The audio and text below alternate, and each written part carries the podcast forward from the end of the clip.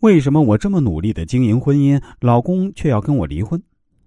有一位朋友来找我咨询的时候啊，是这样问我的：“老师您好，我想要咨询一下，为什么我这么努力的经营婚姻，我老公却要跟我离婚呢？”我和老公结婚四五年了，我今年二十九岁，很喜欢学习，特别是学习关于婚姻方面的知识。因为在没结婚之前，我看到太多身边朋友婚姻失败的案例啊，这让我很恐惧。我是一个完美主义者，我不想像他们那样，所以我努力学习很多有关经营婚姻的方法。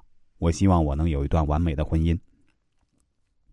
在我跟老公谈恋爱的时候呢，我用到了一些方法，来让他对我产生兴趣，像一些沟通技巧、约会技巧、欲擒故纵之类的，我都尝试过。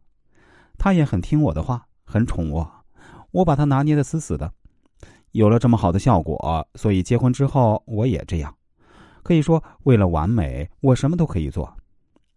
前几天呢，我看了一本书，书上说，二十三到三十一岁是女人最佳的生育年龄。正好呢，我也很想要宝宝，而且我之前找人算命，说我二十九岁开始筹备，能在两三年内完成就是好事儿了。所以之前老公跟我说想要孩子的时候，我拒绝了，我一直没生。书上说还不能生属蛇的，会和我的属相犯冲。我想在蛇年之前生个完美宝宝，这样算下来，我现在只有两三年时间了。因为还要备孕，所以我跟老公说想要个孩子，但是他拒绝了。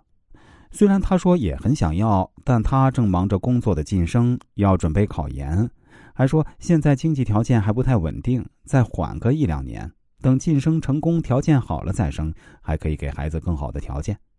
但是我缓不了啊。要是你没晋升成功，我又错过了最佳时间，怎么办？所以我又去看了相关的书籍，学习怎么跟我老公商量。后来看到一个知识点说，哭是一个很好的办法，所以啊，我就时不时在他面前假哭，跟他说：“书上说我现在是最佳生育时间，再过两年，再过两年，要是刚好生了一个跟我犯冲的蛇宝宝怎么办？”禁不住我的哭，他答应我了。哎，我觉得书上说的越来越有效了。因为我排卵期不太规律，所以每次觉得有预兆的时候，我都会做好准备。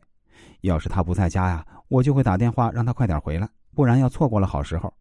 他一开始呢会拒绝，说晋升会有些应酬要参加，还有竞争对手在，不方便回来。每次他这样说的时候，我就会在电话里跟他哭，用尽各种办法刁难他。我知道他疼我，不会让我哭，所以就用这个方法让他回来。后来又试了几次，终于怀上了，我特别开心，然后跟他说了这个消息，但他好像不太开心。他说晋升失败了，有好几次应酬都推掉，但那几次他的竞争对手都在，所以是竞争对手升官了。